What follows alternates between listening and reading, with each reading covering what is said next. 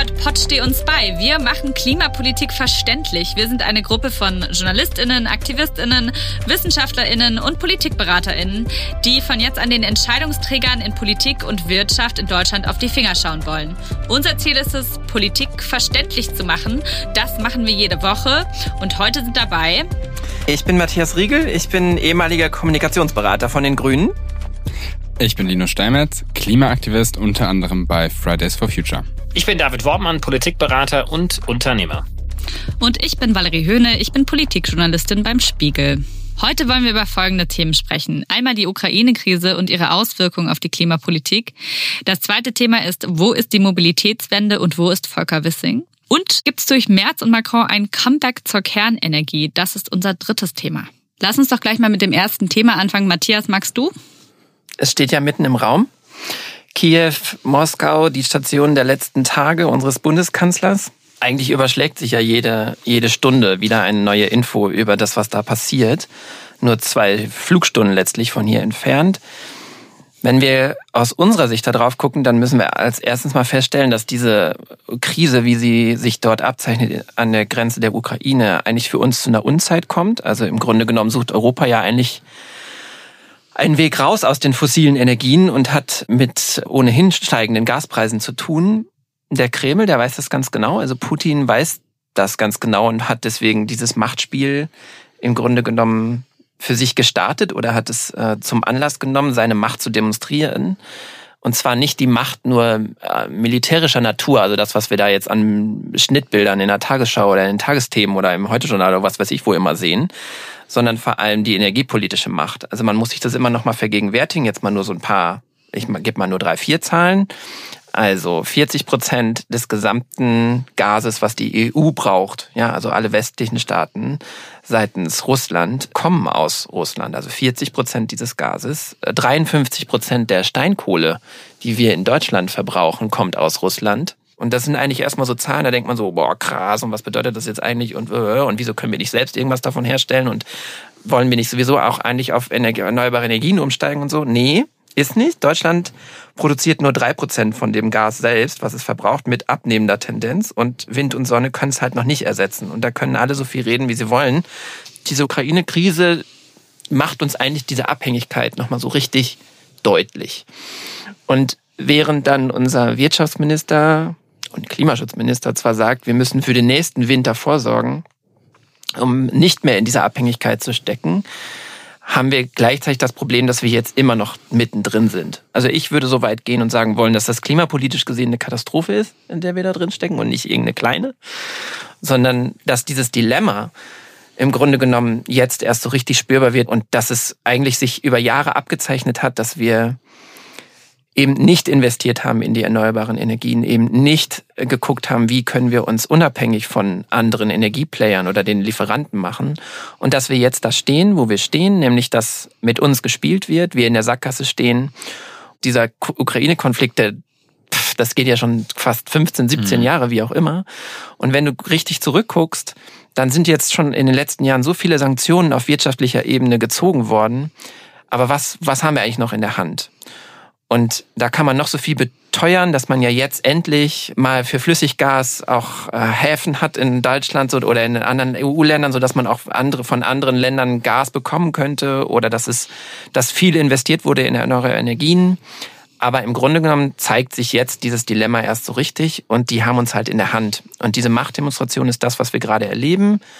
Wenn wir in die Pressekonferenz gucken, dann hört man, dass Scholz oder auch Putin nur von davon sprechen, dass wir irgendwie unsere Sicherheitspolitik, unsere Friedens- und Sicherheitspolitik angucken müssen und dass das sozusagen der, der Hauptpunkt dieser Verhandlungen ist. Aber im Grunde genommen geht es um viel mehr, nämlich um die wirtschaftlichen und vor allen Dingen energiepolitischen Interessen, die es uns ermöglichen eigentlich, dass alles, was wir an Hunger an Energie haben, die unsere Wirtschaft braucht, die Industrie, Industrie braucht, nur als Bürgerinnen und Bürger in unseren Haushalten brauchen, dass das eigentlich gerade in Gefahr steht.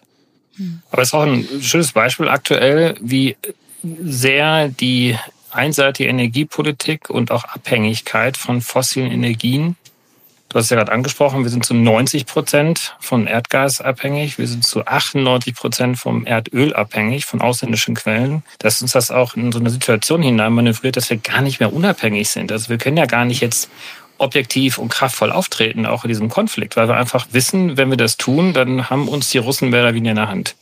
Und die Schlussfolgerung kann ja auch nur sein, also jetzt auch nicht nur auf den Verweis auf die Vergangenheit, sondern auch in die Zukunft, wir müssen jetzt so schnell es geht auf alle erneuerbare Energienoptionen setzen und diese jetzt sukzessive ausbauen, damit wir in acht, neun oder zehn Jahren, wenn solche Situationen wieder auftreten, äh, diese dann nicht haben. Ja, und wir haben ja genügend technologische Optionen, das zu tun. Also es ist ja nicht so, dass die erneuerbaren Energien das jetzt nicht könnten. Ja, also ich finde, man merkt einfach unglaublich intensiv, was da alles vernachlässigt wurde. Also generell bei vielen Punkten, wenn es um Energieabhängigkeiten geht, aber auch wenn es um, um so Sachen wie Nord Stream 2 geht, hat man einfach das Gefühl, da kommen gerade die ganzen, ich weiß gar nicht, ob man das so sagen kann, Leichen irgendwie aus dem Keller, die die GroKo noch irgendwie verbuddelt hatte, die jetzt alle, uns alle heute betreffen, wo wir merken, da wurde über Jahre zum Beispiel eben der Ausbau von erneuerbaren Energien nicht ordentlich betrieben. Und jetzt leben wir halt mit den Resultaten und das sind halt eben nicht nur klimapolitische Resultate, sondern es betrifft halt eben auch so Sachen wie Energiesicherheit, über die man sonst gar nicht so viel redet oder zumindest auch nicht auf diese Art und Weise redet, wenn es um eine Erneuerbare geht. Ich muss aber auch sagen, mein Mann hat das gesagt und ich möchte sein Argument hier weitertragen, weil wir auch darüber diskutiert haben und was ihm so ein bisschen zu kurz kommt in der Diskussion sei, dass Russland ja auch abhängig sei von den Energieexporten und tatsächlich ist es ja so, dass äh, Russlands Wirtschaft auch eben an diesen Energieexporten hängt. Also nicht nur wir sind abhängig, sondern auch die Russen sind abhängig. Und den zweiten Punkt, den ich noch einbringen wollte, natürlich müssen wir die erneuerbaren Energien ausbauen aus vielerlei Gründen. Aber diese Verflechtung der Wirtschaft hatte ja durchaus auch einen Sinn, nämlich dass Krieg unwahrscheinlicher wird mhm. und schwieriger wird, wenn eben alles so dicht miteinander vernetzt ist, dass es allen sehr schmerzt, wenn man einen Krieg beginnt. Und was ich finde oder was ich interessant finde, ist, dass man durchaus, glaube ich, sieht, dass Russland bereit ist, eben große Schmerzen auf sich zu nehmen, wirtschaftlicher Art, um geopolitische Interessen durchzusetzen und vielleicht auch nur ein Gefühl der Anerkennung, worüber wir ja so viel debattieren. Worum geht's da eigentlich? Worum geht's Putin? Und, und vielleicht dieses Gefühl der Anerkennung zu befriedigen. Dabei vielleicht ein ganz kurzer Disclaimer. Wir haben diesen Podcast am Dienstag aufgenommen. Das heißt, wir wissen natürlich auch nicht, genau. was jetzt noch in der Zwischenzeit passiert ist. Ja. Also seid euch bewusst, wir haben nicht den aktuellsten Informationsstand. Genau. Aber ich will doch ganz gerne mal auf die Argumente, äh, nicht nur von dir, Valerie, sondern eigentlich von deinem Mann auch eingehen. Also der hat natürlich vollkommen recht. Aber das zeigt ja auch, wie äh, wenig strategisch ähm, die Russen ihre Wirtschaft ja auch aufgestellt haben. Sie haben sie sehr, sehr einseitig aufgestellt auf den mhm. Export von Gas und ja, nicht nur Richtung Europa, sondern auch Richtung China. Also Anfang Februar, das ging ja auch so ein bisschen durch die Presse durch, ähm, haben ja Putin und der chinesische äh, Staatspräsident ja auch eine äh, langfristige Gaslieferung verabredet, und zwar über das Jahr 2050 hinaus. Also bis 2055, mhm. glaube ich, geht dieser Vertrag. Also ja, große Abhängigkeit, aber das sagt auch, wie strategisch schlecht äh, Russland aufgestellt ist und muss es ja auch nicht sein. Und das zweite Argument, ja, wir brauchen wirtschaftliche Verflechtung, das sehe ich ganz genauso, aber warum sollte nicht Russland auch ein Produzent von Solarpanelen sein? Damit hätten wir genauso die Möglichkeit, miteinander Wirtschaft äh, und Handel zu treiben und äh, das natürlich auch als Friedenskomponente auch zu nutzen. Also ich glaube, dass wir jetzt äh, die ähm, Erdgaslieferung nicht brauchen, um jetzt unseren Frieden zu erhalten, sondern wir müssen einfach jetzt umbauen. Also sowohl mhm. wir als auch die Russen. Und ich glaube, da haben wir am Ende dann beide was davon. Mhm. Alle, wie wir hier sind, wir sind doch eigentlich Freunde von Transformation. Und wenn wir das dort sehen, dann ist es ja eine Verweigerung von Erneuerung. Also im Grunde genommen wird versucht, an einem alten Wertemodell, an einem alten Machtverständnis, an einem alten wie auch immer gearteten Konstrukt von Politikverständnis oder von überhaupt wirtschaftlichen Interessen festzuhalten. Und was Putin schwindet ja im Grunde genommen die Macht, je mehr Innovation und je mehr Erfolg wir mit erneuerbaren Energien oder überhaupt auch gesellschaftlichen Erfolg oder Fortschritt wir haben. Und in dem Moment schwindet die Macht und dadurch nutzt er im Grunde genommen nur seine Position.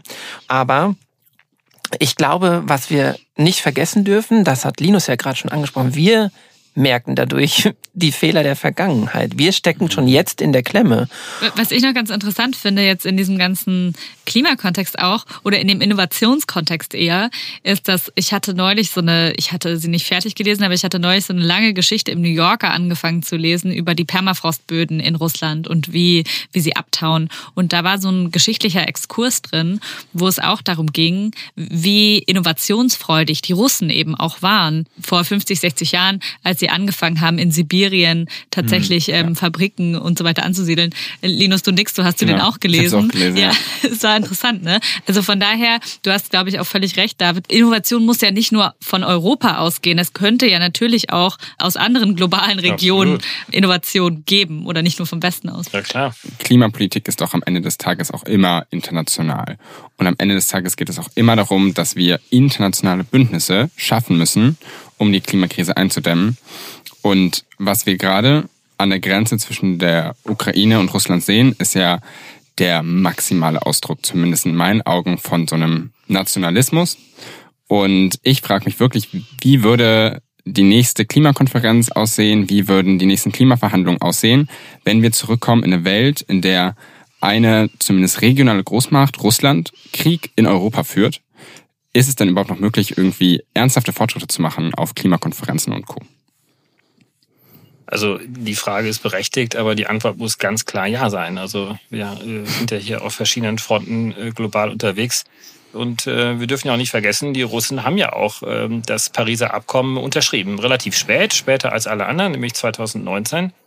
Ähm, aber sie sind ja eigentlich mit dabei. Und insofern, glaube ich, ist es auch wichtig, wie sozusagen die Zivilgesellschaft und die Akteure innerhalb Russlands, äh, die eigene staatliche Führung, daran erinnern können, ähm, dann auch sich an dieses Abkommen auch zu halten. Und da zeigt sich, glaube ich, auch schon wieder so ein bisschen dieser Zusammenhang zwischen Demokratien und Klimaschutz und äh, wie können sich eher autoritäre äh, Regime beispielsweise dann auch über solche Dinge auch hinwegsetzen.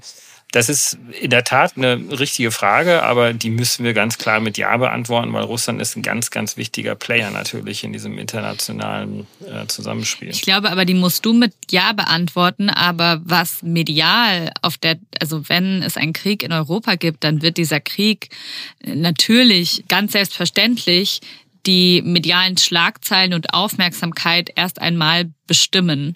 Das mag dann auf der nächsten Weltklimakonferenz nicht so schlimm mehr sein oder es mag sich irgendwie ein Status quo etabliert haben. Aber wenn, wenn jetzt passiert, was zum Teil befürchtet wird und es einen Krieg in Europa gibt, dann wird äh, das glaube ich, aus meiner Sicht die Debatte um mehr Klimaschutz erst einmal verdrängen. Oder, oder zumindest wird, wenn ich mir das jetzt vorstelle, auf unserer Homepage dann wird mhm. ganz oben wird die Ukraine-Krise sein und, und der Krieg und dann weiter unten wird es um erneuerbare Energien gehen und um, um Gas und Verflechtung und so weiter. Ja gut, aber nur weil bei euch beim Spiegel Valerie die Schlagzeilen sich ändern, hört ihr das Klimaschutzministerium nicht auf zu arbeiten. Nein, nein, nein, also, das, das meine ich nicht. Ich, ich meinte noch einen Staatssekretär geben und eine ganze Abteilung und Tausende von. Mitarbeitern. Nein, ich sage ja auch nicht, dass... Die noch das Osterpaket vorbereiten und die erneuerbare Energieziele machen und so weiter. Ja. Aber natürlich ist der öffentliche Diskurs möglicherweise ein anderer und wahrscheinlich wird sich der Linus dann eher mhm. und Luisa dann Gedanken machen, wie können Sie als gesellschaftliche Bewegung äh, dann auch auf den Spiegel oder sonstigen Headlines dann auch erscheinen? Also ich glaube, das ist dann eher so das, das Thema auf, auf, der, auf der Seite dann. Ja. Genau, nee, ich wollte nicht sagen, dass er aufgehört wird zu arbeiten. Ich wollte nur sagen, dass es sozusagen, also dass dieses Verdrängungspotenzial von diesem Thema, glaube ich, schon da ist. Und das war ja so eine ja. Frage, die ich zumindest so äh, verstanden habe. Aber ist das ja. nicht jetzt schon so, ein Stück weit? also meine Frage Voll. ist doch eigentlich eher, wie kommen wir überhaupt dahin, dass diese Sachzusammenhänge also die klimapolitischen relevanten Fragen innerhalb dieser Krise oder innerhalb dieses Konflikts, da nennen wir es mal nicht immer nur Krise, das ist so inflationär benutzt, innerhalb dieses Konflikts, der schon sehr lange andauert, der uns persönlich betrifft. Also selbst ich, ich bin ja auch überhaupt kein Außenpolitiker. Und ich bin, ich würde mich auch nicht als Energiefachpolitiker, also dass ich mich da wirklich krass so matmäßig auskenne. Aber selbst ich brauchte mehrere wirklich längere, intensive Recherchen, nicht nur um auf diese Zahlen zu kommen, sondern wirklich zu sehen, dass ich eine solide Quelle habe, die mhm. mir, die mir alle Zusammenhänge sozusagen einmal mhm. verdeutlicht. Und selbst wenn immer von Nord Stream 2 gesprochen wird, dann weiß ich noch lange nicht, dass das was mit meinem unmittelbaren Heizungs, äh, wie heißt man, wie nennt man das, wo man das aufdreht? Regler, danke. ähm, was das damit was zu tun hat. Und ich ja. glaube, das wird erst recht, das wird nur noch schlimmer. Äh, stopp, stopp, aber durch Nord Stream 2 fließt ja noch kein Gas. Ja, das, ne? das noch kommt ja, noch also Wir sind ja trotzdem, trotzdem sind unsere Wohnzimmer ja warm. Also da gibt's ja ganz, ganz viele Optionen ja auch, ne? Aber ich genau. finde das aber trotzdem einen total berechtigten Punkt, ja. weil im Grunde genommen erkennen wir ja gerade in der Öffentlichkeit, also Valerie und ich kann das, glaube ich, beide bestätigen, dass der Blick für das große Ganze, der Blick dafür, wie wollen wir eine Krise über die nächsten 20 Jahre verhindern, dass der verloren geht, auch absolut verständlich, weil wir gerade eine, eine, einen anderen Konflikt erleben, aber dass dieser große gesamtheitliche Blick auf die Klimakrise teilweise verloren geht. Ich erwische mich selber dabei, dass ich dann irgendwie anstatt zu recherchieren, was sind denn jetzt irgendwie die nächsten Sachen, die man als Klimaaktivisten machen kann, dass man sich dann anschaut, okay, wie viele 10.000 neue Truppen gibt es an der ukrainisch-russischen Grenze und dass dadurch im Grunde genommen man so zurückkommt in einen Modus des Diskurses, in dem wir uns nicht damit beschäftigen, wie wir die großen Probleme angehen, sondern in dem wir praktisch von Tag zu Tag leben, eben auf Sicht fahren, aber nicht so wirklich in der Lage sind, die Probleme zumindest aus der Zivilgesellschaft heraus anzugehen.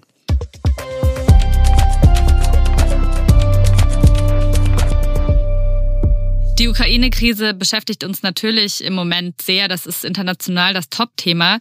National gibt es aber ja auch die Mobilitätswende, die in der vergangenen Woche auch für Schlagzeilen gesorgt hat. Linus, gib uns doch mal einen Überblick, was da gerade passiert. Ja, vielleicht erinnert ihr euch alle ja noch daran, dass mal ein gewisser Scheuer Andreas oder auch Andreas Scheuer Verkehrsminister war ähm, aus der CSU und er war ja... Haben wir das, schon vergessen. Naja, das haben wir alle schon vergessen. Ich dachte, ich erinnere uns mal daran. Und er war ja das Objekt von viel Komik und äh, aber auch viel Wut seitens Klimaaktivisten wie mir. Und dann gab es nach der Bundestagswahl für einen gewissen Zeitraum so eine Hoffnung, dass wir es schaffen, jetzt nach, ich weiß nicht, es waren zwölf oder 16 Jahren CSU, eine wirklich progressive Verkehrswende in Deutschland hinzubekommen. Die Überraschung am Ende des Tages war aber, dass dann ein gewisser Volker Wissing von der FDP entgegen allen Erwartungen Minister geworden ist und der hat auch direkt am Tag, ich glaube nach seiner Amtsübernahme, hat er äh, sofort gesagt, er will ein Anwalt für AutofahrerInnen sein. Oder ich glaube, er hat Autofahrer gesagt, um ehrlich zu sein. Und äh, so sieht die Politik aus dem Verkehrsministerium heraus auch gerade aus. Also es gibt kein Tempolimit, es gibt kein Verbot von Inlandsflügen und jetzt auch ganz jüngst hat er sich im Grunde genommen dazu geäußert, dass er die Zielzahlen, die wir für unsere Klimaziele brauchen, an PKWs, die voll elektrisch sein müssen, ab einem gewissen Zeitraum, 2030, dass er die reduzieren will, sodass wir im Grunde genommen nicht auf den Paris-Pfad kommen können. Und ich frage mich so ein bisschen, er ist in einer Koalition mit einer eindeutig ökologischen Partei, mit den Grünen und auch mit der SPD, die auch eigentlich mehr oder minder für eine Verkehrswende stehen wollen. Was ist der Plan? Was ist die Überlegung von Wissing gerade? Was will die FDP gerade aus dem Verkehrsministerium erreichen? Wieso machen die das? Na, ich, ich glaube, das ist wie immer ein bisschen vielschichtiger. Er hat ja auch damals, als er gesagt hat, dass er der Anwalt der Autofahrer ist, hat er das nicht ganz so deutlich gesagt, wie das in der Überschrift klang. Das war ein Bams-Interview und er hat das so ein bisschen differenzierter gesagt und ich glaube, dass es anfangs durchaus auch das Gefühl gab, dass Wissing da progressiv rangeht an diese ganze Sache. Die Grünen waren sehr enttäuscht davon, dass sie das Verkehrsministerium nicht bekommen haben. Und sie waren auch sehr enttäuscht davon, was im Verkehrskapitel des Koalitionsvertrags steht. Eine Sache war sicherlich das Tempolimit, das andere auch die Abschaffung von Inlandsflügen. Und bei beidem ist es aber auch interessant, weil es auch innerhalb der Grünen da eine Diskussion gibt. Es gibt genügend Grüne, die sagen, Tempolimit ist Quatsch, brauchen wir nicht. Das ist eine Symboldebatte. Genau die gleichen Grünen sagen auch, ja, Inlandsflüge, ganz ehrlich, nice to have, auch unnötig. Also die Debatte da finde ich immer ganz interessant, weil ich immer wieder höre, dass es eben alles Symboldebatten seien. Und ich frage mich dann immer so ein bisschen, naja, aber wo hören denn die Symboldebatten dann auf und wo fangen die echten Debatten an? Also das mhm. kann ich irgendwie nicht so ganz unterscheiden. Und jetzt bei der FDP müssen wir vielleicht auch ein bisschen auf die Umfragewerte schauen. Tatsächlich sind die gefallen in den letzten Wochen. Die FDP fragt sich wahrscheinlich, warum. Und ich könnte mir schon vorstellen, dass die auch so ein paar Punkte setzen wollen, um ihre Kernklientel zu beruhigen und um sich zu stabilisieren. Dieses Jahr wird gewählt, in Nordrhein-Westfalen unter anderem. Für die FDP ist das ein ganz wichtiges Bundesland.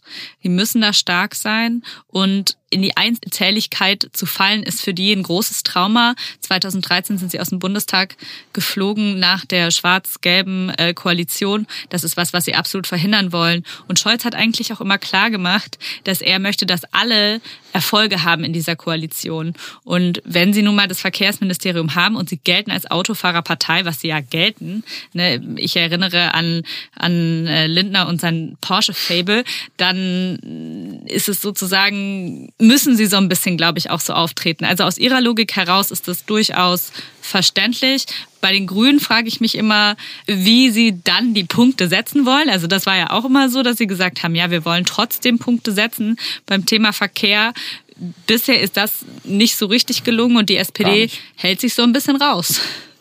Also ich frage mich wirklich, wieso ist es am Ende des Tages von der FDP abhängig und von der Identitätspolitik, die für so ein sehr spezielles Milieu, also wir können uns diesen FDP-Porsche-Fahrer ja vorstellen, mhm. ähm, dass für so ein Milieu am Ende Politik gemacht wird, obwohl Verkehr doch eigentlich auch der Bereich ist, in dem klimapolitisch am meisten passieren muss, ja. wo die Lage gerade am dramatischsten ist und weil wir einer Partei dieses Ministerium gegeben haben, die Identitätspolitik mit Autos machen, bekommen wir jetzt unsere Klimaziele nicht auf die Reihe. Also ist doch total absurd warum diskutieren wir Verkehr denn immer so, so, so fokussiert auf ein bestimmtes Fortbewegungsmittel, eben diesem Auto. Aber Verkehr und Mobilität ist ja zunächst einmal so etwas wie ein Verhalten. Ja, also es geht mhm. ja darum, um von A nach B zu kommen, entweder als Person oder ich habe Güter, die von A nach B kommen. Und das kann man ja mal total frisch und neu denken. Und da gab es ja auch Ansätze, ne? sowas wie Carsharing und Ridesharing. Und wir haben diese neuen ja, in den größeren Städten, diese Ausleihsysteme, die da sind. Das sind ja alles Bausteine, die dahin gehen, auch Mobilität auch anders zu denken. Und ich glaube, das muss wirklich tatsächlich ähm, ja aus so einem FDP-Ministerium herauskommen, weil das ist am Ende auch Freiheit, ja. Und wenn die FDP für Freiheit und Liberale steht, äh, dann sollte sie ja eigentlich auf die Freiheit der Mobilität stehen und nicht nur für die Freiheit derjenigen, die sich ein Auto leisten können weil es gibt natürlich auch nach wie vor auch viele, viele Menschen, die sich auch gar kein Auto leisten können in Deutschland. Aber mit Blick auf die Stimmen, die Valerie vorhin angesprochen hat, also die notwendigen Stimmen, die man braucht, um wiedergewählt zu werden, sei es auf Landesebene, sei es auf Bundesebene, wie auch immer, da dürfen wir ja natürlich nicht den Fehler machen. Nur, also dann, dann, dann sind sie eigentlich im Grunde genommen gut beraten, auf die Freiheit derjenigen zu setzen, die gerne ihr Auto behalten wollen. Ja, das hat übrigens im letzten Wahlkampf hervorragend funktioniert, mhm. den Deutschen ja das Recht auf ihr Auto zuzusprechen. Mhm. Und wir dürfen in dieser Bundesregierung das FDP-Milieu auch nicht nur auf das eigentlich ursprüngliche FDP-Milieu begrenzen, sondern die haben natürlich eine Rolle. Also sie müssen im Grunde genommen eine Rolle einnehmen, weil es keine klassisch konservative Regierungspartei gibt, sozusagen diesen, diese Ebene mit einzubeziehen. Also sozusagen das, was ihnen schon im Wahlkampf gelungen ist, vielleicht enttäuschte CDU-Wählerinnen zu sich zu ziehen, jetzt auch dieses Milieu genau in dem Bereich zu erweitern. Und das schaffen sie natürlich über einen, also da haben sie natürlich auch mit den Grünen einen perfekten Gegenspieler, von denen ja leider auch nichts kommt. Also dann äh, mhm. passenderweise kann man das immer ganz gut festmachen an diesem Beispiel von den Inlandsflügen, die ihr vorhin schon angesprochen habt. Da wurde immer versucht im Wahlkampf, ja, sie wollen ja immer alle sagen, dass wir Verbotspartei sind, also reden wir nicht mehr von den Verboten von Inlandsflügen, sondern wir sprechen nur noch davon, dass sie halt selber sich, also die werden halt überflüssig, wenn ich mehr in Schiene und alternative Verkehrs so Mobilitätskonzepte investiere. Aber das muss ja halt erstmal auch erstmal passieren. Mhm. Ja? Jetzt muss ich dazu sagen, wir dürfen an der Stelle nicht vergessen, dass Mobilität auch viel in den Ländern gemacht wird und sich da in den letzten Jahren extrem viel verändert hat. Also wir sehen das alles auf unseren Straßen in Hamburg, in Berlin, in selbst in ländlichen Strukturen äh, wie in Schleswig-Holstein, wo auf einmal dann wieder Bahnhöfe betrieben werden oder in Baden-Württemberg, wo auf einmal dann nicht mehr einmal am Tag der Bus kommt, sondern vielleicht sechsmal. Das sind alles Möglichkeiten, aber es schafft mir nicht die von David beschriebene Freiheit unbedingt. Und da ist halt der Frame der, der FDP perfekt, dass er halt sagt, hey, wir wollen für die individuelle Freiheit kämpfen und wir, ihr dürft euer Auto behalten, habt keine Angst. Aber vielleicht ist das ja eine Aufgabe für euch, Linus, äh, bei den Fridays, weil ich glaube, wir müssen einfach eine komplett andere gesellschaftliche Diskussion einfach mal führen. Was heißt denn Freiheit? Es wird immer nur bei diesem Auto gleichgesetzt und mhm. eigentlich ist es ja eigentlich eine Geißel, das ist ja eine Fessel, ja. Ich, ich, ich muss investieren, ich habe die, diese Monat monatlichen Kosten. Ich äh, habe da ein Stück Metall rumstehen für 23 Stunden, was ich im Durchschnitt eigentlich nur eine Stunde bewege. Und es gibt so viele andere ähm, Fortbewegungsmittel. Und ich glaube, das äh, ist doch wirklich äh, lohnenswert, da mal eine gesellschaftliche Diskussion zu führen. Und vielleicht könnt ihr das mal anschieben von den Fridays, zu sagen, hallo, Freiheit, aber das ist mehr als nur Auto. Ja, das klingt ganz gut. Du sprichst mir tatsächlich total aus der Seele, David, weil was wir uns ja eigentlich fragen müssen, ist, wie konnten wir auf so einer Diskussionsebene da ankommen, dass äh, ist beim Thema Mobilität riesiges Zukunftsthema.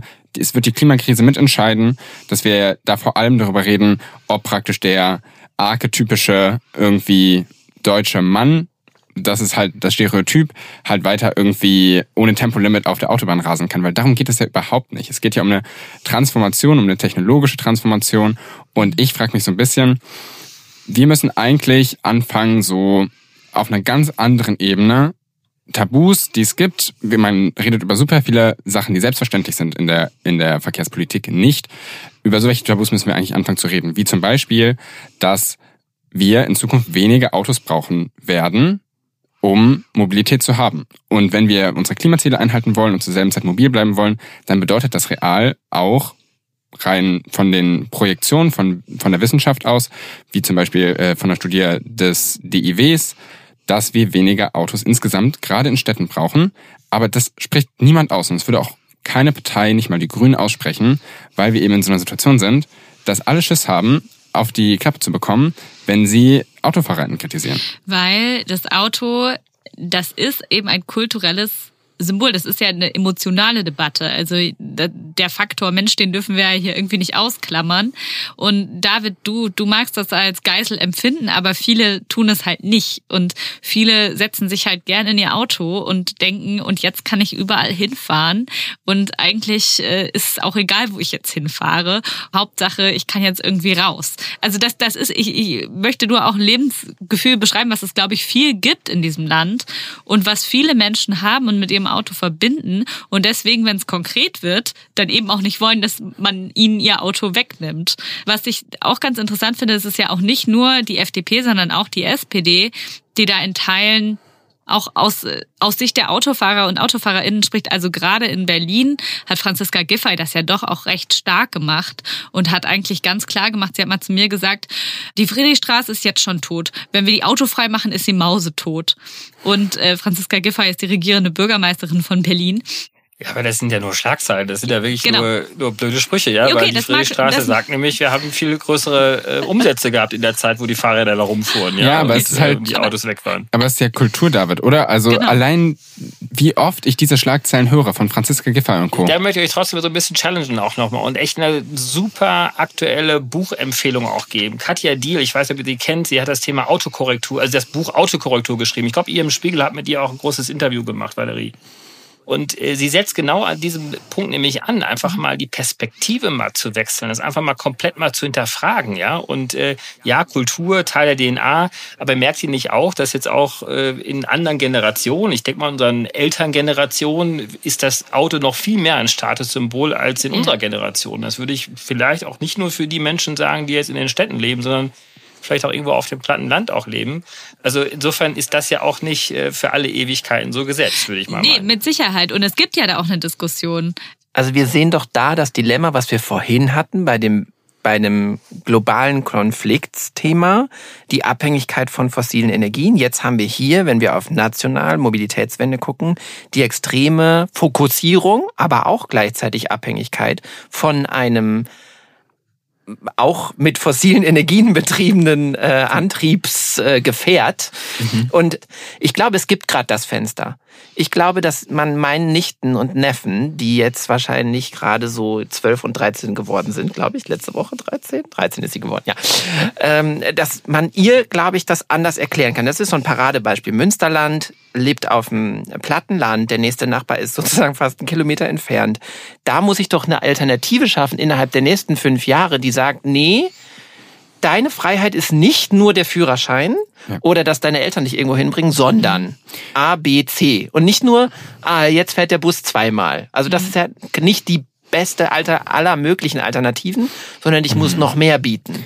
Und das ja. ist das, also da müssen wir als Gesellschaft und da müssen wir auch sozusagen in dem, in der Innovation so weit kommen, dass wir es schaffen, den Leuten da einen Anschluss zu geben. Weil ich würde sagen, das Möglichkeitsfenster gibt es. Nicht mehr nur dieses sozusagen, dass das Auto der heilige Gral ist. Ich glaube, du sprichst aber auch an in den Großstädten und wir müssen auch anerkennen, dass in kleineren Städten, dass auf dem Land die Situation oft eine ganz andere ist. Ich kann das aus meinem Leben berichten, dass Menschen in meinem Alter, wenn sie aus irgendwie universitären Großstädten wie ich komme, ich komme aus Göttingen, dann haben die oft nicht mal mehr einen Führerschein. Da ist die Transformation richtig weit gekommen. Ich zum Beispiel hätte jetzt seit zwei Jahren einen Führerschein haben können, habe keinen, ist es eine Selbstverständlichkeit. Aber sobald man aufs Land geht, ist es kulturell und von der Lebensrealität was ganz anderes. Und ich habe das Gefühl, wir müssen so ein bisschen noch genauer artikulieren und genauer Perspektiven aufzeigen. Wie sieht denn diese Transformation dann aus, wenn man auf dem Land ist? Weil zu sagen, jetzt fährt doppelt so oft der Bus, das ist auch immer noch nicht attraktiv für junge Menschen. Müssen wir einfach zugeben. Mhm. Und da muss man vielleicht ein bisschen gewagter werden und ein bisschen mehr probieren. Ja, oder ihr Mist gewagt haben. Ja. Ich fand das ganz gut, dass David vorhin gesagt hat, die Fridays-Leute könnten noch mal ein bisschen bei der Mobilitätswende noch mal mehr auf die Pauke hauen, weil Valerie hat ja so schön gesagt, wo ist eigentlich Volker Wissing? Ich habe ihn auch in dieser, in dieser Diskussion ein bisschen vermisst, außer dass wir über seine Bams-Zitate gesprochen haben.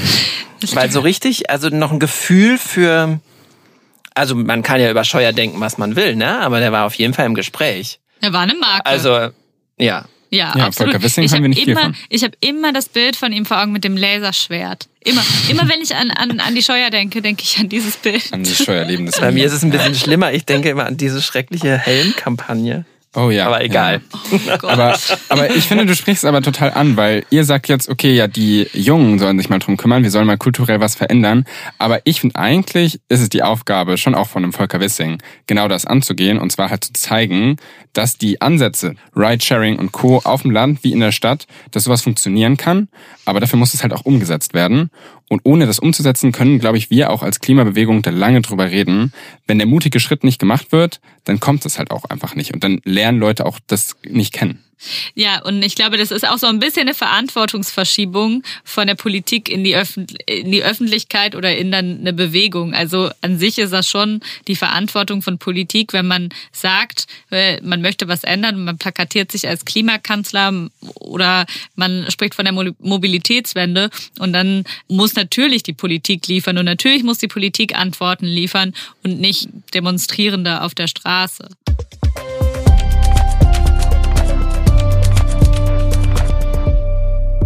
Eine ganz andere Art möchte Frankreichs Staatspräsident Emmanuel Macron. Er setzt auf Atomkraft sein Zentrum der Klimaschutzpolitik, wie er sagt. David, was halten wir davon? Ja, es ist immer so ein bisschen, ähm, also insgesamt so diese Atomdebatte, so täglich grüßt das Murmeltier, so alle paar Jahre kommt da dieses Stichwort hoch, Renaissance der Atomenergie. Und äh, wenn man sich das mal in Wahrheit einmal anschaut, global ist der Anteil der Atomenergie doch äh, sehr, sehr gering und auch die äh, Expansionsfähigkeiten sind sehr, sehr gering. Aber in der Tat, äh, Macron hat jetzt angekündigt, jetzt nochmal sechs äh, weitere Reaktoren zu bauen bis 2050 und acht weitere äh, sollen auch möglicherweise noch äh, gebaut werden. Und die alten Maroden, die ja jetzt dort stehen, die ja teilweise auch abgeschaltet werden mussten, weil sie einfach nicht funktioniert haben. Und äh, stattdessen musste dann Deutschland Kohlestrom beispielsweise nach Frankreich exportieren. Also das war zum Thema wie klimafreundlich ist die Atomenergie, wenn sie dann mal ausfällt. Also Frankreich setzt darauf, aber Frankreich ist da sicherlich auch ein sehr, sehr spezieller Fall. Und äh, weil da einfach dieser industrielle, politische Komplex doch sehr, sehr eng ist. Also die Vermischung zwischen Politik äh, und eben diesen französischen Konzern, EDF in dem Fall. Der Staat ist ja hochgradig äh, an diesem äh, Konzern beteiligt. Also da gibt es ganz viel Hin- und Hergeschiebe zwischen Staatshaushalt, und äh, Politikern, die in die Atomwirtschaft wechseln und auch wiederum zurück. Ähm, das hat auch letztendlich dazu geführt, dass äh, Frankreich sich ja sehr stark dafür eingesetzt hat, dass die Taxonomie, also für nachhaltige ja, Energieinvestitionen auch in Zukunft für die Atomenergie gelten soll. Also insofern ist da eine hochgradige Abhängigkeit äh, Frankreichs in der Atomenergie. Da sind sie irgendwie hineingeschlittert in den letzten Jahrzehnten und kommen da nicht so richtig von weg. Und Es ist eigentlich sehr bedauerlich, ähm, weil ähm, es äh, kommt den Franzosen sehr, sehr teuer zu stehen. Denn wenn man sich die Zahlen mal ganz genau einmal anschaut, ist Atomenergie wirklich richtig, richtig teuer. Vor allen Dingen, wenn man äh, die Risiken absichern möchte durch äh, Versicherer. Es gibt keinen Versicherer, der sagt, ich sichere dieses Risiko ab, wenn da mal so ein Atomkraftwerk hochgeht. Nein, das muss dann der Staat machen und das muss dann schlussendlich dann der Steuerzahler oder Steuerzahlerinnen und die Gesellschaft dann zahlen. Also wirklich immens teuer. Gleichzeitig haben wir mit der Atomenergie natürlich äh, auch diese mehr immer, wir machen es unabhängig. Das stimmt ja auch gar nicht. Also von externen Ressourcen, weil Uran können wir jetzt nicht in Frankreich oder in Deutschland abbauen, sondern äh, das müssen wir auch aus der Ukraine oder aus Russland äh, oder aus China mhm. beziehen. Also auch hochgradige Abhängigkeiten. Ich finde das wichtigste Argument, äh, was man sich dann immer so ein bisschen überlegen muss, ja, möglicherweise punktuell am Verbrauchspunkt ist dann Nuklearenergie dann CO2-frei, aber es hilft uns im Klimaschutz eigentlich überhaupt nichts, weil wir müssen das ganze Jahr skalieren, ja, also schnell wachsen lassen. Also wir müssen ja dieses 1,5 Grad Ziel erreichen und zwar nicht nur 2050, sondern sehr, sehr viel früher, weil wir äh, schon wieder sehr viel mehr CO2 jetzt herausgepustet haben. Und ähm, das schafft die Atomenergie nicht. Also selbst die Chinesen, ja, die ja nicht dafür bekannt sind, dass sie jetzt die Öffentlichkeit bei irgendwelchen Bau von, von Kraftwerken großartig beteiligen, selbst die Chinesen brauchen acht Jahre im Durchschnitt, um so ein Atomkraftwerk für ein, zwei Gigawatt zu bauen. Und äh, in guten Zeiten in Deutschland haben wir innerhalb von einem Jahr haben wir acht Gigawatt an Solarenergie ausgebaut. Also ja. diese Schnelligkeit, das zu wachsen, das, das ist, also es kommt alles viel zu spät. Und dann setzen ja noch viele dann auf die sogenannten neuen Technologien. Das ist dann Kernfusion und so neu ist das gar nicht, denn schon vor 30 Jahren hat man gesagt, in 30 Jahren ist es soweit. Und äh, jetzt heute äh, ist das ja auch wieder so, geht das so ein bisschen durch die Medien durch. Deswegen hat das März ja auch aufgegriffen.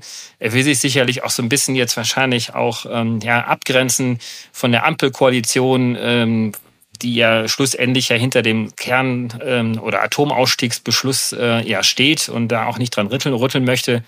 Er will das ganz nochmal vorurteilsfrei auch irgendwie besprechen.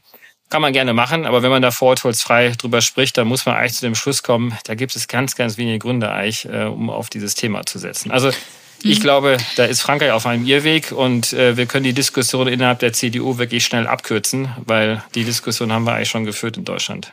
Matthias, mich interessiert aber du als Politikberater, warum macht Merz das jetzt? Würdest du ihm dazu raten? ich bin ja nur Kommunikationsberater. Ne? Politikberater, die würden ja dann noch inhaltlich eingreifen. Also okay, und, und, ja und, und genau, richtig. Also kommunikationsstrategisch ist natürlich ein gefundenes Fressen. Also Aber was Besseres kann ihm ja gar nicht passieren. Erstens ist es ein totales, also das versteht ja wirklich jeder, das versteht auch meine Mama und alle meine Nachbarn und so, die wissen alle, okay, stößt kein CO2 aus, wo ist euer fucking Problem? Jetzt durfte man das sagen, weiß ich nicht. Also, jeder versteht sozusagen, dass das eigentlich eine, eine Energiegewinnungsform ist, die uns eigentlich helfen würde, mit unseren Problemen, die wir gerade so haben. Aber wir reden also über eine Hochrisikotechnologie und David hat gerade ziemlich gut beschrieben, wie lange ich dafür brauche und wie wenig Output ich eigentlich am Ende habe und wie teuer mir das Ganze zu stehen kommt. Wir müssen also ein bisschen differenzieren. Für Friedrich Merz gefundenes Fressen, weil er hat einen Gegenpart zu der Ampelkoalition. Er hat einen Gegenpart zu der Ursprungsgeschichte der Grünen. Also er kann sehr gut sich profilieren, hat ein Thema, wo er immer wieder vorkommt, wo Emotionen hochkochen und wo aus wirtschaftlicher Perspektive, was ja wiederum sein Hintergrund ist, sogar auch noch noch Argumente auf dem Tisch liegen. So, jetzt kommt Macron. kommt Macron in, ja, also mhm. aus seiner Sicht, alte Wirtschaft, BlackRock, blablabla. Ja, aber weil selbst, äh, ganz kurz die Klammer auf, ja, weil selbst die Wirtschaft sagt ja heute, lass die Finger, Finger davon. davon. Ja, natürlich. Die Energiewirtschaft sagt, wir wollen das alles nicht. Ja, aber ja, ich aber, meine, diese äh, alten Menschen, die eigentlich die CDU noch toll finden, die diese Argumentation von dem Parteivorsitzenden folgen wollen und können, in, der, in dem Fall. Und bei Macron, den dürfen wir an der Stelle auch nicht außen vor lassen, darf man das auch nicht vergessen, dass er gerade mitten im Wahlkampf steckt. Das heißt, das ist ein bisschen das, was wir vorhin mit dem Auto hatten. Überlegt euch, wie stark Auto in Deutschland mit, also mit Emotionen, mit der Politik verwoben ist wie stark das im Bundestagswahlkampf eine Rolle gespielt hat und wie stark jetzt Atomenergie dort, wo super viele Arbeitsplätze dranhängen, wo eine wirtschaftliche Zukunft dranhängt, etc., die Verstrickung mit dem Staat, David hat es erzählt, auch die persönlichen Verstrickungen zwischen den Politikern und den ähm, sozusagen den Atomkraft- oder den Energiekonzernen damit drin spielen, dass das sozusagen, das darf man nie außen vor mhm. lassen, dass das immer mit eine Rolle spielt, dass wir in welchem Zeitraum wir eigentlich gerade darüber sprechen. Und Merz braucht Themen. Mhm. Ja, es, also er braucht sozusagen Angriffspunkte Er braucht diese Steilvorlagen. Und da ist so etwas wie die in der Atomkraftfrage, gerade mit der Taxonomiegeschichte in Brüssel etc., ein gefundenes Fressen, weil er weiß, wo er anknüpft. Ja, hm. aber ich muss echt sagen, ich finde es einfach unglaublich absurd. Also das ist eine Technologie, David, du hast es illustriert, die funktioniert weder wirtschaftlich. Wirtschaftlich, ich werde mit euch wetten, dass wenn wir irgendwie unsere Klimaziele ernst nehmen und auch unsere erneuerbaren Ausbauziele europaweit ernst nehmen, was da an Ambitionen besteht, dass dann Atomkraftwerke nicht profitabel werden, weil die in 20, 30 Jahren ähm, an den Markt gehen ernsthaft. Just not gonna happen. Dann ist es auf einer ökologischen Ebene absolut sinnlos. Also äh, ich, also das ist total vereinfacht, aber das ist die Anekdote, mit der ich mir so vor paar Jahren immer erklärt habe, wieso ich Atomkraft und Kohlekraft doof finde, ist halt das eine tötet einen relativ schnell, ähm, das andere tötet einen auf lange Sicht irgendwann, weil das Risiko sehr hoch ist. Also es sind beides für die Menschen im Umfeld und für auch die Mensch, also die Menschheit als Ganze absolut riskant und auch absolut ähm, kontraproduktive Technologien. Und dann ist es wieder so eine Kultursache, dass es einen Friedrich Merz gibt, der einfach eine Gegenposition offenbar zu den Grünen darstellen will, warum auch immer. Oder einen Emmanuel Macron, der wieder im Wahlkampf ist, die dann absolut sinnlose Technologien wieder versuchen zu implementieren. Ich finde, in Frankreich verstehe ich das, weil es emotional besetzt ist. Aber und, und, und weil es da, weil es da eben so eine kulturelle Freundlichkeit oder man eben kulturell wohlwollend auf die Atomkraft scha schaut. Aber in Deutschland, was ich daran nicht verstehe, ist, man gewinnt damit doch keinen Blumentopf. Nee. Deutschland ist unumstritten gegen Atomkraft. Von daher auch auch der CDU-Wähler und die CDU-Wählerin wird sich jetzt nicht hinstellen, gerade in Baden-Württemberg, wo ich herkomme. Ich kann mir nicht vorstellen, dass sie sich hinstellen und sagen, Friedrich Merz, das war, das war jetzt mal eine richtig gute Idee. Genial. Die sagen dann nächstes Mal, ah, ich will doch den Kretschmann wieder. Oder dann von mir aus den Özdemir. Also ein, ein kluger Bestandteil seines Satzes war ja, dass er etwas vorurteilsfrei betrachten möchte. Damit legt er sich ja quasi ja noch nicht fest auf Atomenergie. Also das ist ja die mhm. Message sondern will sich ja im Prinzip ja mit diesem Vorurteilsfreier abgrenzen, weil angeblich alle anderen schon vorurteilsbelastet sind. Ja. Ähm, aber äh, wenn man das mal ernst nimmt, äh, dann muss man wirklich mal Friedrich Merz fragen, oder frage ich euch mal auch mal hier in die Runde auch hinein. Jetzt gab es ja wirklich diesen Erfolg in der Kernfusion. Wisst ihr, wie lange überhaupt Energie erzeugt worden ist in diesem riesengroßen Erfolg, der jetzt vor wenigen Tagen quer durch die Presse ging? Schieß los. Das waren fünf Sekunden. Da wurde fünf Sekunden zehn Megawatt produziert. Ja, und das nächste Projekt, ich will einfach mal so ein paar Zahlen, ich weiß, ich soll nicht zu viele Zahlen immer hier bringen, aber trotzdem noch mal eine Zahl mal einbringen. Das nächste Projekt, was, was gebaut werden soll, 2035, ja, wir wissen alle, wie lange das noch hin ist, äh, da werden fünf Minuten Energie erzeugt, ja, aus diesem nächsten Demonstrationsvorhaben, ja, und das ist 2035. Und das erste Projekt, was wirklich mal so gerade mal so 500 Megawatt äh, produziert, das ist so viel wie ein, wie ein Offshore-Windpark in Deutschland. Ja, das soll 2055 erst ein Kraftwerk gebaut werden. Also da müssen wir ja schon längst die Klimaziele erreicht haben. Also das ist alles total absurd und mich wundert manchmal, dass dann trotzdem diese Schlagzeilen entstehen, äh, nicht nur beim Spiegel Valerie, sondern auch in anderen äh, Medien. Es ist doch trotzdem ein gefundenes Fressen. Also ihr müsst ja immer, mhm. das ist ein Mensch, der ist gerade ein wir wissen alle die Journey, wie lange es gebraucht hat, bis er endlich Parteivorsitzender geworden ist. Und jetzt ist er es. Und er, es ist ein gefundenes Fressen, das Thema aufzugreifen. Und mhm. ich finde es genau richtig, wie David gerade schon gesagt hat. Das ist ja, er hat sich ja eine gute Position, er hat, indem er vorurteilsfrei benutzt, als Wort sagt er ja selbst auch von sich aus, wir packen auch mal unsere Vorurteile zur Seite. Also ich mache mich gleich ich will erst mal wissen, gibt's nicht doch noch eine Möglichkeit? Lass uns doch mal drüber debattieren. Also Klar. im Grunde genommen das, was eigentlich eine grüne Kultur ist, ja, lass mal reden, Stuhlkreis und so. Mhm. Das wäre sozusagen das, was, man, was er jetzt gerade, wozu er aufruft, zu sagen, hey, wir müssen doch eigentlich, wenn wir wirklich etwas, wenn wir so viel verändern wollen, dann dürfen wir nichts ausschließen. Weißt du, was ich glaube? Ich glaube, er möchte die enttäuschten FDP-Wählerinnen und Wähler damit abfangen. Ja, ja. aber die FDP-Wähler, die sehen jetzt, oh, der Wissing, der setzt doch auf Elektro und äh, wo bleibt denn mein, mein schöner äh, künstlicher Brennstoff, den gibt's ja gar nicht, so ein Mist. Und jetzt sagt, sagt der Merz, ah, wir reden mal vorurteilsfrei, was ja irgendwie so ein FDP-Wort ist, vorurteilsfrei ja, über Technologie, Offenheit. Ja, genau. genau. Aber, genau. Also, was mich ja auch interessiert. Aber eigentlich, eigentlich, eigentlich hat's der Markt schon entschieden, ja? Also eigentlich hat's der ja. Markt entschieden. Also eigentlich ja. muss man sagen, die Marktwirtschaft funktioniert hier. Absolut, ja. Also ich finde auch, vorurteilsfrei bewertet ist das ganze Atomprojekt auch Nonsens. Aber was mich trotzdem an diesem Milieu an FDP-Merz-Fans interessiert, ist eigentlich, wieso muss jede Lösung die wir finden, auf die großen Probleme unserer Zeit eigentlich Science Fiction sein. Also so wirklich, dass es so wirklich klingt wie aus so einem Science Fiction Buch. Das ist, es muss entweder irgendwas Nukleares sein, also am besten auch Kernfusion, nicht mal ein normales Atomkraftwerk, oder man hat irgendwie E-Fuels und Wasserstoff. Niemand weiß so richtig Oder von den ein Leuten. Flugtaxi. Genau, worüber sie reden. Es kann auch, es können auch Flugtaxis sein, genau, David. Also, aber es ist einfach so, dass die Ästhetik des Ganzen viel, viel wichtiger zu sein scheint, als tatsächlich die Probleme selber zu lösen. Okay, aber da würde ich sagen, dass das FDP, CDU übergreifend so ist, wenn wir uns Apple anschauen und wie viel die von Star Trek genommen haben und tatsächlich in unsere echte Realität äh, ja. gebracht haben, ist das ja ist das ja was, wo wonach wir uns offenbar alle sehen, dass irgendwie Menschen, die wir bewundern, hatten eine Idee und diese Idee wird jetzt Wirklichkeit. Das hat er ja. Aber ja? Apple bekämpft ja keine Menschheitskrise. Also ich finde einfach diese Relation Nein. zwischen Apple, also Apple kann einfach gut Marketing, Friedrich Merz offenbar auch, aber die, also sie sollten ja andere Prioritäten haben, oder? Ja, ja, aber es ist, es ist doch, also ich, ich meine nur, dass, dass dieses Sci-Fi-Moment irgendwie, selbst bei, wir hatten es letzte Woche ja von Don't Look Up und mhm. selbst bei Don't Look Up, als diese Atombomben dann da losfliegen und so. Ne? Das ist halt auch so ein Sci-Fi-Moment, der mich emotional gepackt hat. ja, und es ist ja auch nichts dagegen einzuwenden. Ne? Ich meine, der Tesla, die Elektromobilität, also das hat ja auch Elon erstmal richtig sexy gemacht, ne? das Thema ja. Elektromobilität. Man kann ja. jetzt viel über Elon Musk und, und Tesla jetzt streiten.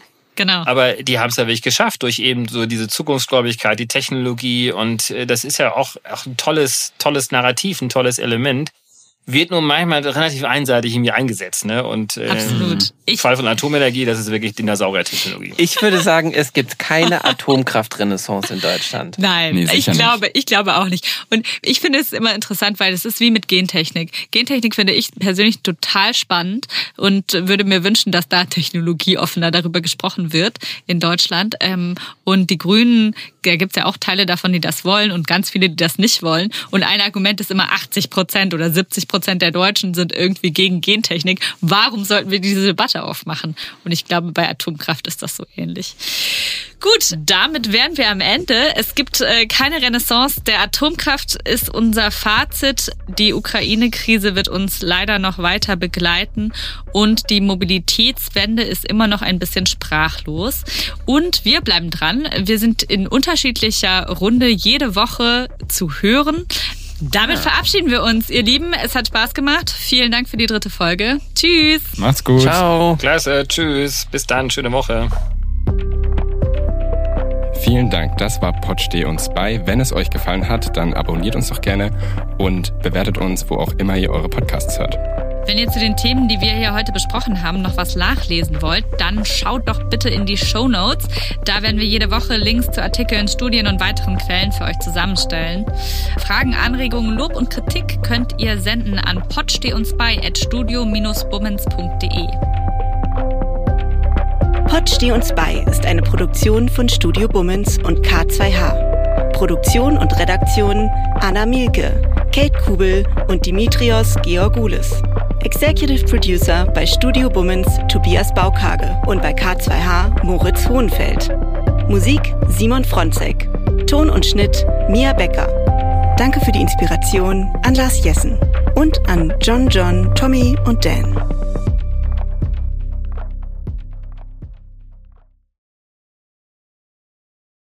Die Studio Bummens Podcast-Empfehlung. Ich bin ganz aufgeregt, weil wir haben uns ja in einem Podcast eigentlich kennengelernt mhm. und dann haben wir entschieden, dass wir quasi jetzt einfach uns weiter kennenlernen wollen und das machen wir weiterhin in einem Podcast. Ich möchte erstmal noch festhalten, dass nicht wir uns entschieden haben, sondern dass du mich aktiv gefragt hast. Und das ist so ein guter, guter Moment für mich, weil wenn alles schief geht, kann ich dir Vorwürfe machen, Salwa. Dass ich schuld bin, weil ich dich mhm. gefragt habe. Das ja. wäre so ein, das ist wirklich klassischer Männermove. Am Ende bin ich schuld. Du, du hattest gar keine Chance gegen mich, richtig? Das ist das Wichtigste daran, dass man am Anfang Schuldzuweisungen äh, schon mal äh, schon mal klärt, zuordnet. schon mal die Fronten ja. klärt. Ja, finde ich gut. Hallo und herzlich willkommen, finde ich die Podcast-Phrase. Das sagen die immer. Hä, was willst du denn sagen? Was willst du? Ich was, möchte was sagen, sagen wir? Was, wir haben uns was noch gar Extravagantes. Nicht, wir haben uns noch nichts überlegt, wie wir die Menschen, die hoffentlich das hören werden, wie wir die begrüßen. Förmlich, Handschlag, würde hey, ich sagen. Hey, yo. Wenn wir in einem Raum aufzeichnen, können wir uns ja auch immer so abklatschen. Und dann ist quasi der Klatscher der Start für den Podcast. Wie findest du das? Wie fändest du, wie fändest du es, wenn man so, äh, wie so, wie so Studenten im Oh. ersten Semester so auf den Tisch klopft? Hey Leute, na? Nee, das ist komplett scheiße. Nee, das funktioniert irgendwie nicht. Kleiner Vorschlag, wie wär's mit Hallo? Hey Hotzo, ich freue mich sehr. Wir machen einen Podcast zusammen. Das Schwierige an einem Podcast ist es wie mit einem Hut, finde ich. Wenn du erst den ersten Tag einen Hut trägst, ist es weird. Wenn du immer einen Hut trägst, ist es absolut okay. Zum Beispiel so Ray Garvey, der hat immer einen Hut auf und da wundert man sich auch nicht. Aber der erste Tag, an dem Ray Garvey einen Hut auf hatte, war weird. Ich bin dafür, dass wir in Zukunft mit Klopfen begrüßen und ab dem Moment, wo wir einen Podcast haben, auch einen Hut tragen. Es gibt, glaube ich, vier Millionen Einwohner Berlins und ich glaube, genauso viele Podcast-Ideen entstehen an jedem Tag. Ja, und eine davon sitzt hier gerade. Warte, warte, einen Satz möchte ich noch haben. Salwa, und deshalb machen wir zusammen einen Podcast. Hotzo, ich freue mich drauf. Das wird gut. Von Studio Bummens, Hotz und Tumsi. Immer samstags. Überall, wo es Podcasts gibt.